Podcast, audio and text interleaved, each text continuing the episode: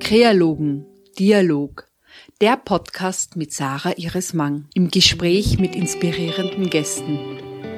Welche Umgebung braucht es, um neue Ideen entwickeln zu können? Was bereichert den eigenen Schaffensprozess und was kann hinderlich sein? Motivation. Wie gelingt es dran zu bleiben? Lasst uns gemeinsam in die Welt des heutigen Gasts eintauchen.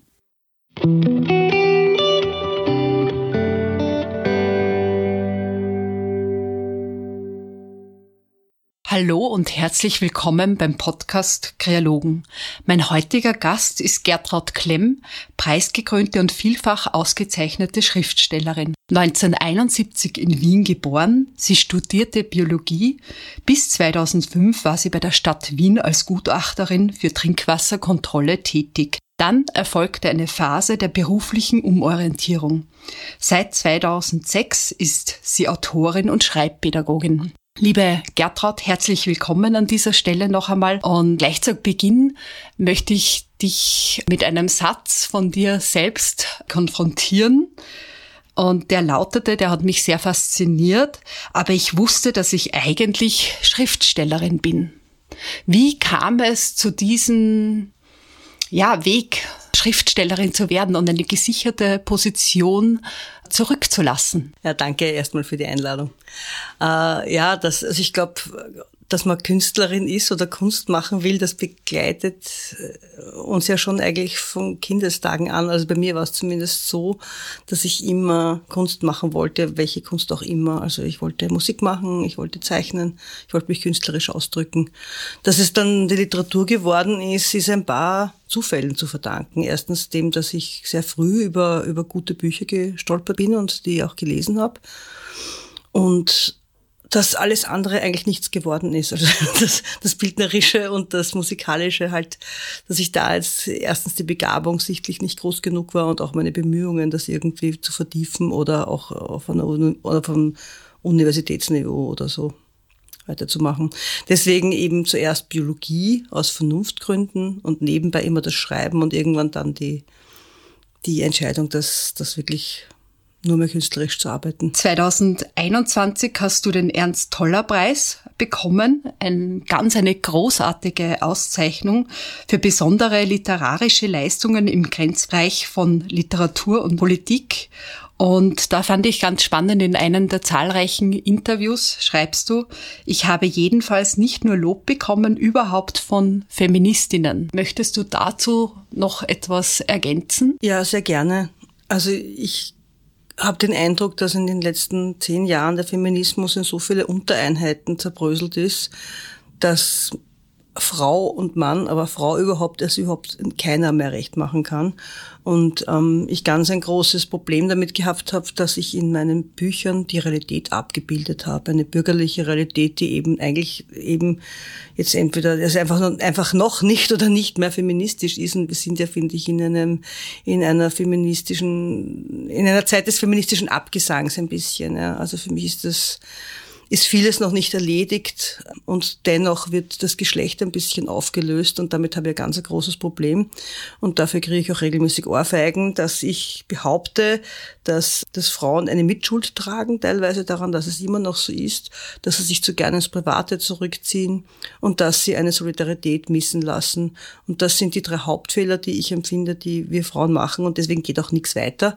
Und wenn, wenn man das aber ausspricht, dann, dann wird man bestraft. Das ist, das ist eine Realität, die wollen und können Feministinnen nicht hören, weil sie nicht, also bestimmte Feministinnen, ja, weil sie, weil sie gerne hätten, dass es das Problem nicht mehr gibt. Genau das ist auch das Thema vieler deiner Romane.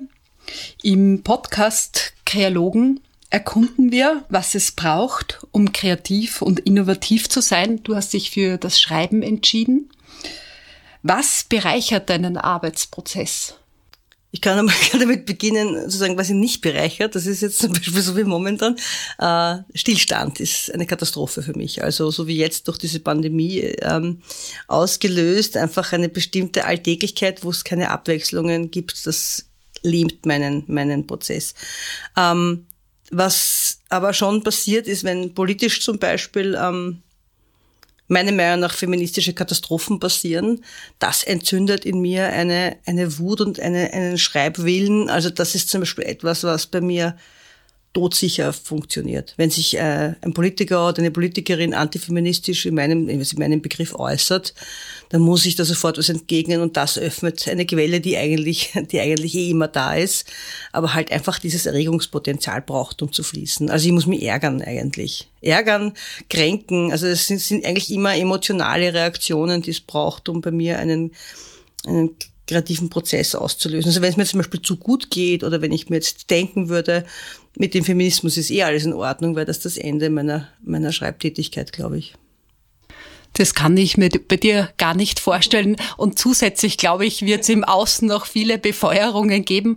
Und ich erinnere mich gerade zurück an deinen Standardartikel anlässlich des Frauentages, der sehr, sehr kritisch war, sehr pointiert auf das Wesentliche fokussiert, der sehr nachdenklich gestimmt hat. Und wir sind eigentlich, das ist ja das Interessante, in einer Zeit, wo so vieles möglich sein könnte und strukturell immer noch nicht passiert. Mhm, genau, weil es im Privaten immer hapert, weil, also, weil das, was meiner Meinung nach, was in der feministischen Theorie sich ganz großartig denkt und analysiert, im alltäglichen Umgang, im zwischenmenschlichen Umgang mit, mit der Liebe eigentlich und mit dieser Liebe von Mutter zu Kind oder Liebe von, äh, von Partner und Partnerinnen zueinander und von diesen Lebensgemeinschaften, in denen es dann um diese Arbeitsteilung geht, da ist, ist das dann, ist dann die Nagelprobe und da kommt uns einfach sehr oft die Liebe für unsere Lieben und die fehlende Liebe und fehlende Solidarität für die Frauen neben uns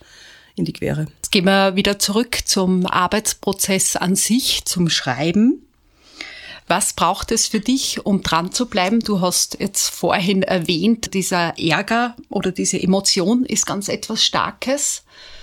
Aber was motiviert dich sonst noch zum Schreiben? Das sind diese, ähm, diese Leerstellen, meiner Meinung nach. Also äh, ich sehe in, im Kunst- und Kulturbetrieb Leerstellen, die etwas mit der Realität von Frauen zu tun hat. Also das ist, da ist ganz viel noch nicht aufgearbeitet.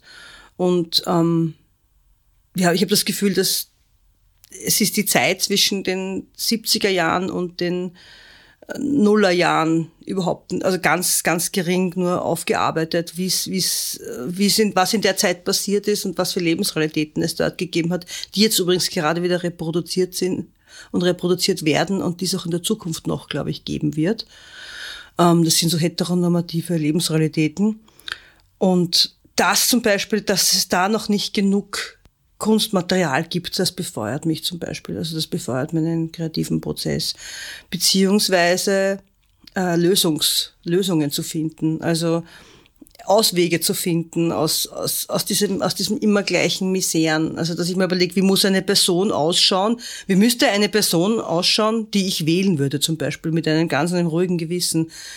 Wie, wie müsste eine, eine frauenpolitische Person auftreten ähm, oder agieren? Oder ausschauen oder sprechen oder sich ausdrücken, äh, damit ich hier, damit ich hier glaube und damit ich hier folge. Also so, es sind so, so Revolutionsfantasien eigentlich. Und mit Personen, die, die es aber nicht gibt in der Realität und die ich mir versuche auszudenken. Also das sind schon so, Szenarien, so feministische Rettungs- und äh, auch Erleuchtungsszenarien, die ich mir selber auferlegt. Und ich mir denke, es kann doch nicht immer so weitergehen. Also es ist schon eine, eine politische Agitation auch bei mir. Beim letzten publizierten Buch Hippocampus. Hast du unterschiedliche Vorbilder? Wer ist es für dich? Es sind einige eigentlich. Es sind sehr viele hineingeflossen, die ich vorher recherchiert habe. Für diese verstorbene Helene ist die Brigitte Schweiger das Vorbild. Also für das, also für das programmatische Scheitern an einem, an einem Literaturbetrieb, der einfach, der einen zerstört. Und die Elvira, also die ja eigentlich die, die Hauptperson ist und die Überlebende, die dann, die dann alles andere macht, ähm, da sind ein paar ähm, Künstlerinnen eingeflossen, mit denen ich mich befasst habe und die ich interviewt habe. Zum Beispiel die Renate Bertelmann oder die Lore Heuermann oder die Margot Pilz. Also diese äußerst wütenden und, und, und wahnsinnig, wahnsinnig clever und, und finde ich unheimlich inspirierenden Frauen, die in den 70er, 80er, 90ern Kunst gemacht haben, derer man sich gerade wieder Gott sei Dank erinnert. Und dann eben auch solche Frauen wie die Johanna Donald zum Beispiel. Also ich habe einfach meine, meine, meine Heldinnen aus der, aus, aus der Politik und der Kunst irgendwie so zusammen, so den Golem gemacht, einen feministischen, und habe die halt äh, erweckt. Ja. Also es ist, sie ist aber auch lustigerweise nach der Entstehung, also nach ihrer Gebrauch, nach ihrem Gebrauch wieder zerfallen. Das war ganz interessant, weil ich diese Figur war so, war glaube ich sehr gut ähm, inszeniert und konstruiert, aber sie war eben konstruiert. Solche Frauen gibt's nicht. Solche Frauen machen vorher irgendeinen Fehler, bevor sie in Aktion treten können, verlieren sie sich dann oft entweder zu sehr in der Politik oder zu sehr in der Kunst oder haben nie das Geld oder, oder die, die Möglichkeiten, so zu agitieren wie, wie die Elvira im Roman ist es aber möglich, wird dieser Roman hoffentlich dann auch mit einer kleinen Widmung von dir zum Schluss verlost. Sehr gerne. Ich zeichne noch ein Siebpferdchen hinein. Wunderschön. Fließt für mich noch so weit hergeholt, aber doch die Biologie studiert hat, nämlich das Seeb. Vielleicht wissen das gar nicht alle. Was hat denn das für eine Eigenschaft? Bei den Seepferdchen, ist eines der ganz wenigen Wirbeltiere, bei denen es wirklich so ist, dass die Männchen die Schwangerschaft übernehmen. Also die haben so eine Bauchtasche und nach der Kopulation spritzt das Weibchen dann die Eizellen in, äh, in diese Bauchtasche hinein und das Männchen macht alles. Und das ist aber, eine, ich glaube, auch eine unheimlich schöne Partnerschaft. Zumindest tanzen sie und, und sind ganz, ganz eng und ganz, ganz, also es schaut, also aus einer biologischen Sicht natürlich kann man das nicht sagen, aber es hat was, was ziemlich Romantisches, was diese Seepferdchen da an äh, Verhalten, das eben dieses Tanzverhalten, dieses Umwerben, dieses Vorbeischauen, dieses Zusammenbleiben und eben auch dann dieses gebärende Männchen, dass das eben dank Bauchtasche kann. Und nachdem ich in, im Roman die weiblichen und männlichen Rollenklischees ein bisschen vertauscht habe, ist mir da dieses Seepferdchen als, als feministisches Wappentier eigentlich meiner Meinung nach reingekreuzt und ähm, war eigentlich ein Arbeitstitel. Ist dann eben noch dazugekommen, dass das Hippocampus, also der, der Artname, der Gattungsname ist, der lateinische von dieser, von den Seepferdchen oder der Nadel, Seepferdchenartigen, dass der Hippocampus außerdem dieses Gehirnteil ist, dieses Baarige im, im menschlichen Gehirn, das für die, dafür zuständig ist, dass die Information vom Kurzzeitgedächtnis ins Langzeitgedächtnis geht. Und nachdem es im Buch auch sehr viel um Gedächtniskultur und Erinnern geht, ähm, hat das dann einfach ganz gut gepasst. Danke für den detaillierten Exkurs. Sehr spannend. So, jetzt möchte ich überhaupt einmal diese Bücher, die du bereits veröffentlicht hast, erwähnen, namentlich, weil ich finde, deine Titel sind immer sehr durchdacht gewählt und immer mit so einer Pointe auch in unterschiedlichen Richtungen.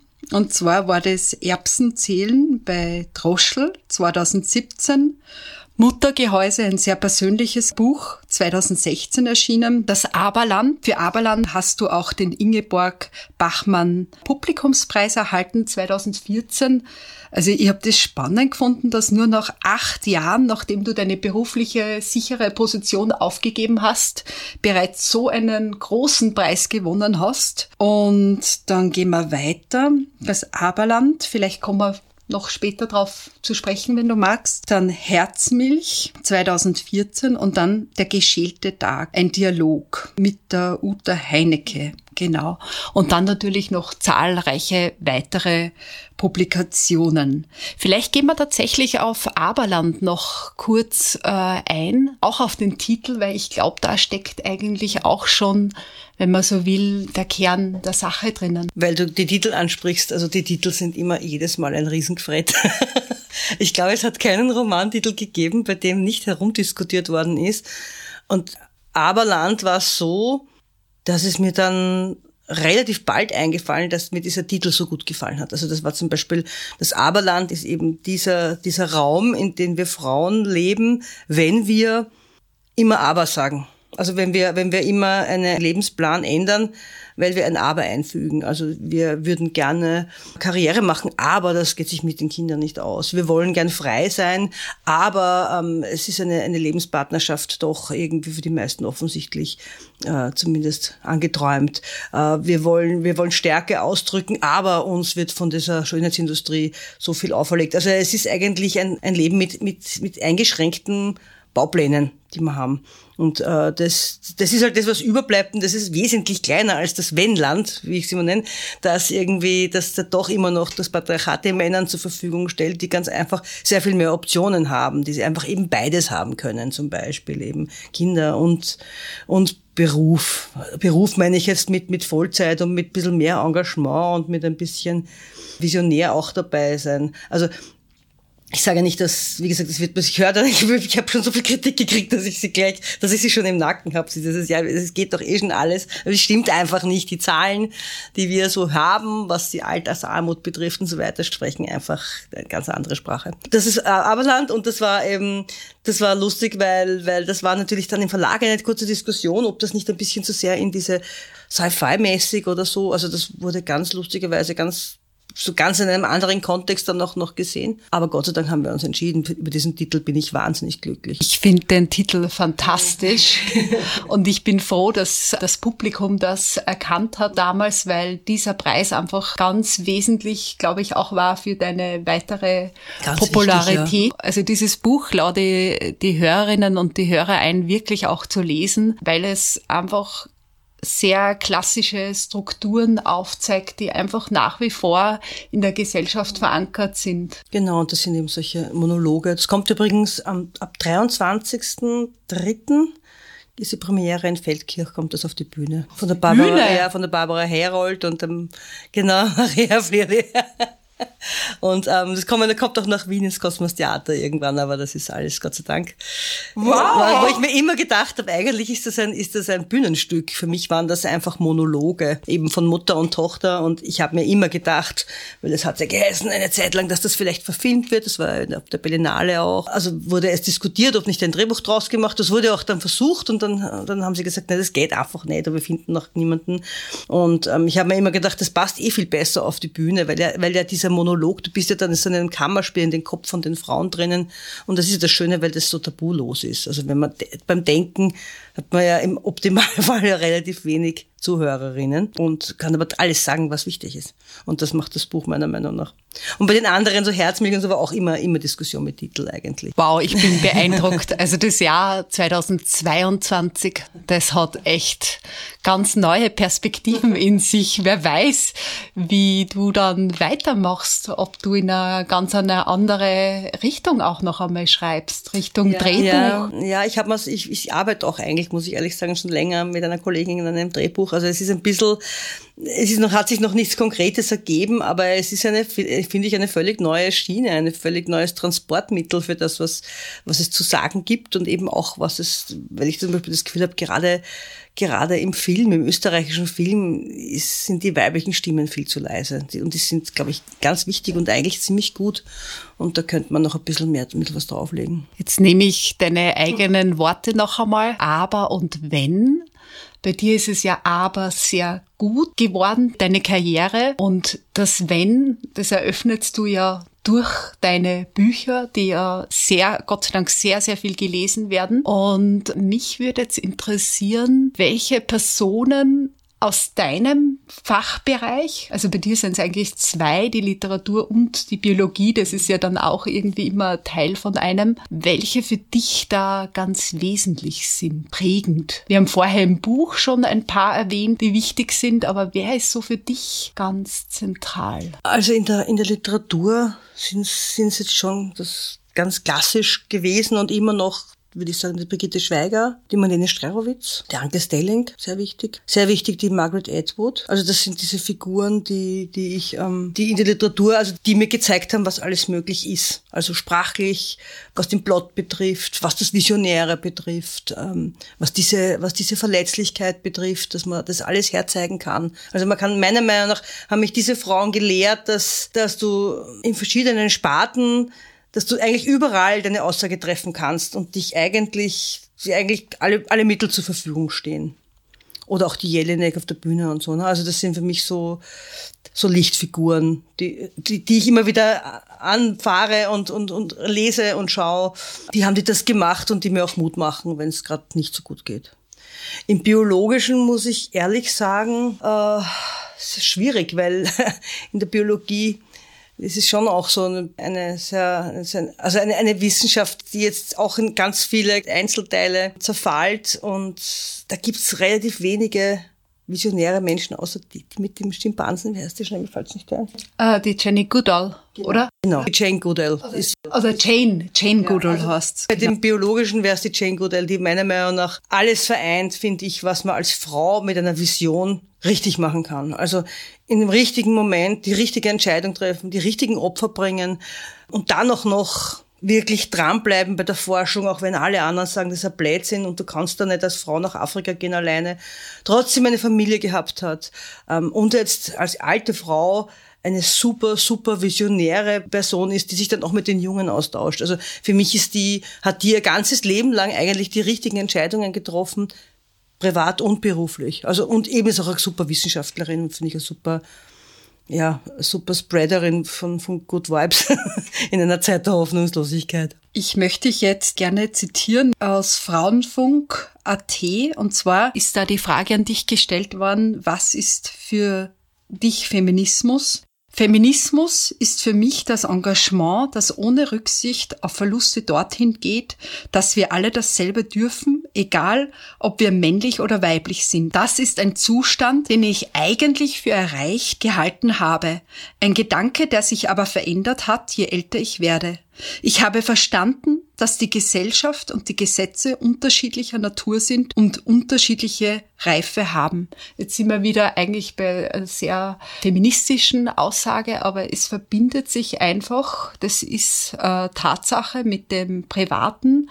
Und ich wollte jetzt noch einmal hinschwenken zu dir als Autorin, aber auch Privatperson. Was ist für dich in dem ganzen Konglomerat inspirierend und tragfähig? Also was trägt dich durch all diese vielen Perspektiven, die wir jetzt im Gespräch aufgezeichnet haben? Also was mich trägt, ist die ist die Bestätigung, gehört zu werden. Also das ist das, was mich trägt, ist, dass ich das Gefühl habe, dass dass das, was ich sage, dass ich etwas sage, wie es offensichtlich jemand oder schreibe, wie es offensichtlich niemand anderer macht. Also ich habe da eine ganz eine kleine Nische gefunden äh, zwischen Literatur und Politik und, und, und, und Gesellschaftskritik.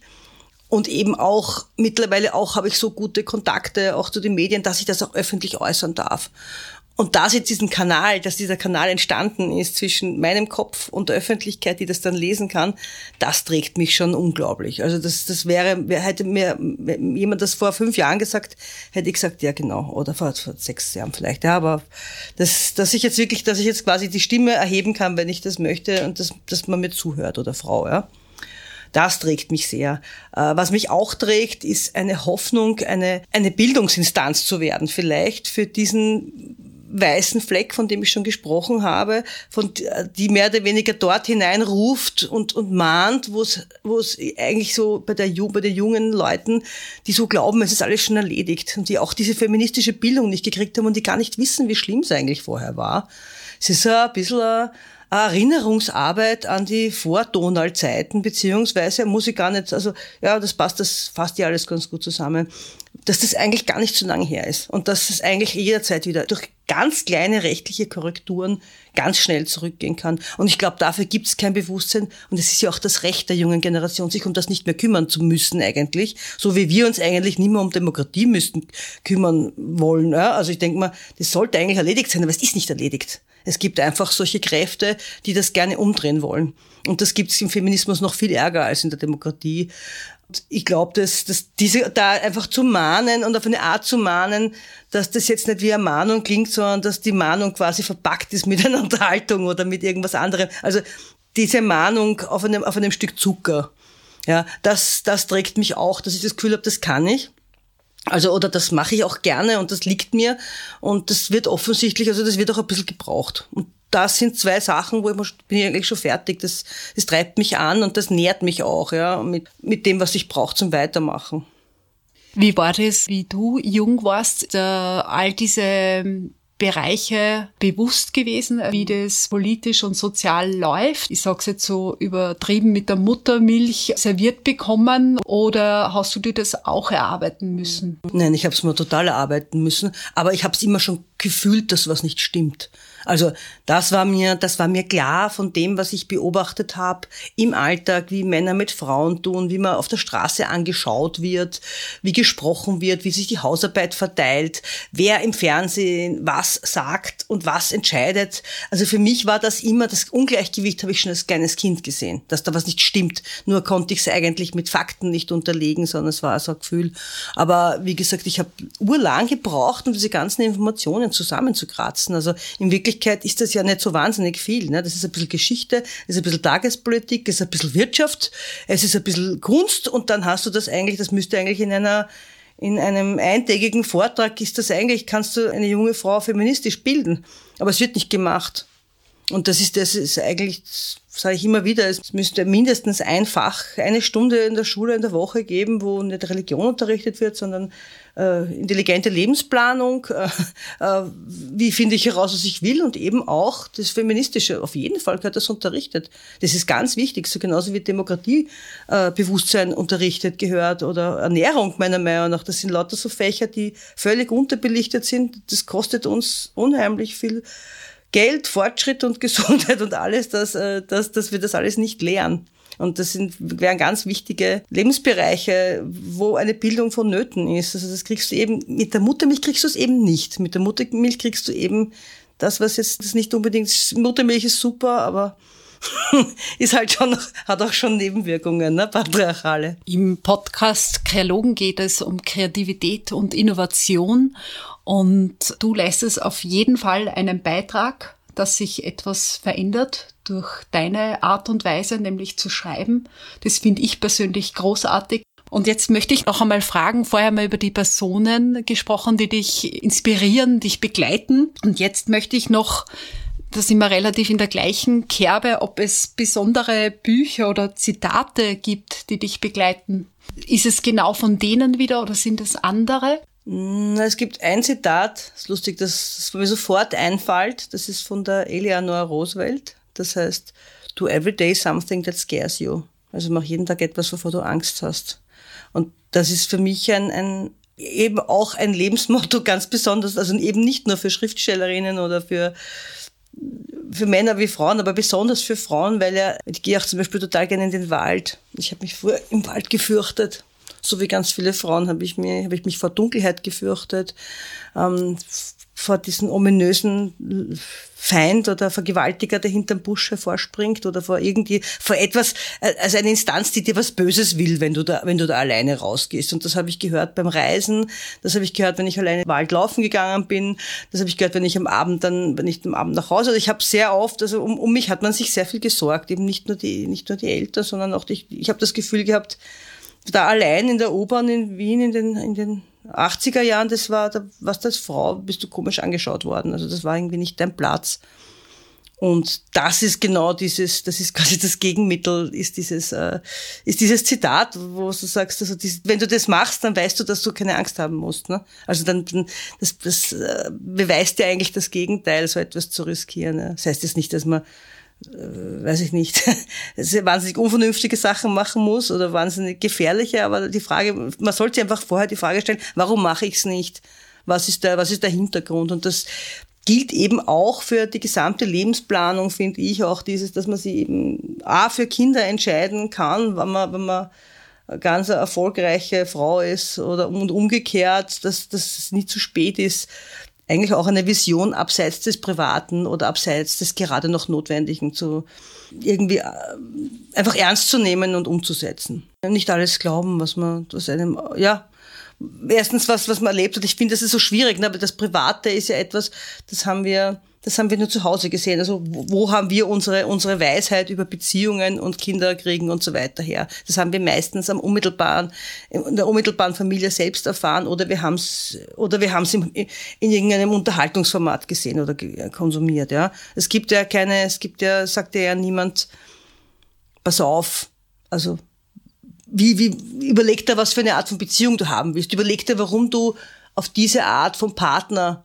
reflektierst. Was ist, was ist da? Also das ist alles, die Art, wie wir in die Liebe hineingehen, ist, ist völlig ahnungslos und die Konsequenzen daraus sind so lebensbestimmend. Also ich habe das Gefühl, das hat auch sehr viel mit Beziehungen zu tun. Und das lernen wir im Privaten und das lernen wir eben nicht woanders. Und deswegen geht es so langsam, ne? weil wir eigentlich in unserer, weil wir irrsinnig, wir gehen dann gebildet in unsere Arbeitswelt und in unser ganzes rechtliches Rüstzeug, das wir mitkriegen, ist eigentlich alles da. Aber im Privaten geht einfach dieses Wachstum sehr viel langsamer. Es geht einfach im Tempo von Generationen. Und das ist halt immer 30, 20, 30 Jahre. Sehr spannend, die Ausführungen. Ich kann nur nicken bei ganz vielen Dingen fragen. Und zwar, woran arbeitest du derzeit? Ja, ich, das ist das ungelegte Ei, über das ich eh schon so oft geredet habe, dass ich es jetzt auch machen kann. ja, es ist ein, ein Roman über eine, über eine Lebensgemeinschaft von Frauen, die ein revolutionärer Keim wird. Und ich war schon relativ weit und habe es dann aber wegen anderen, wegen perspektivischen Gründen habe ich das Ganze wieder aufschnüren müssen und arbeite jetzt immer noch daran, aber ich hoffe, es ist dann irgendwann mal Ende und ich schaff's, dass ich es zu Ende bringe. Es ist eben das Problem, ist so eine Frauenrevolution schreibt sich ganz einfach sehr schwer, wenn die, die Gesellschaft nicht mitmacht. Ja. Und auch die Protagonistinnen natürlich fangen sich an zu wehren, weil ich ja immer eigentlich aus der Realität schöpfe und es gibt ja keine Frauenrevolution. Also warum soll es in meinem Buch funktionieren, wenn es in der Realität nicht funktioniert? Aber ähnlich wie bei Hippocampus habe ich so eine, ein Test, so ein, so ein Set mit, mit Personen, die ein bisschen zumindest einen kleinen Funken schlagen können. Und das ist es und da geht es eben um diese fünf Frauen in der WG und eigentlich machen die auch, es, ist, es, ist, knüpft ein bisschen an Hippocampus an, sie machen auch Aktionen, sie wehren sich, äh, sie, sie sind laut, sie kriegen großen medialen Zuspruch und ähm, ja, also ich möchte jetzt nicht so viel, nicht so viel teasern, aber es ist natürlich schwierig. Also ich bin schon sehr, sehr neugierig. Wir kommen zum Ende des Gespräches und wie immer zum Schluss bitte ich dich den Satz zu vervollständigen. Kreativität ist für mich. Kreativität ist für mich mehr als nur eine Quelle, sondern es sind viele, viele, viele Quellen, die sich immer aufs Neue erschließen und aus unmöglichsten Richtungen kommen können. Also es ist, es ist eine ein stoffliche Einwirkung aus den, aus den großen und am meisten überraschenden Richtungen. Also das ist ganz schwer zu sagen. Es ist was Multidimensionales, was auf mich einwirkt und ich kann es eigentlich nicht steuern. Macht mir auch oft Angst, weil es kann ja dann auch aufhören, ne? Das denke ich mir auch oft. Aber es ist irgendwie, für die Kreativität ist man irgendwie so, ist man so, so ein Durchlaufposten, habe ich das Gefühl. Man ist irgendwie ein, ein Instrument. Herzlichen Dank für das Gespräch. Ich danke dir. Und liebe Hörer und Hörerinnen, wir wünschen euch ein frohes neues Jahr im 2022er Jahr schon. Wow.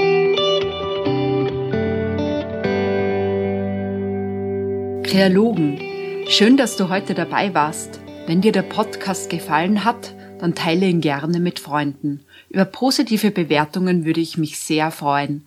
Du hast spannende Ideen, Anregungen und Impulse. Schreib mir doch auf Instagram oder direkt an kreologen.saramang.at.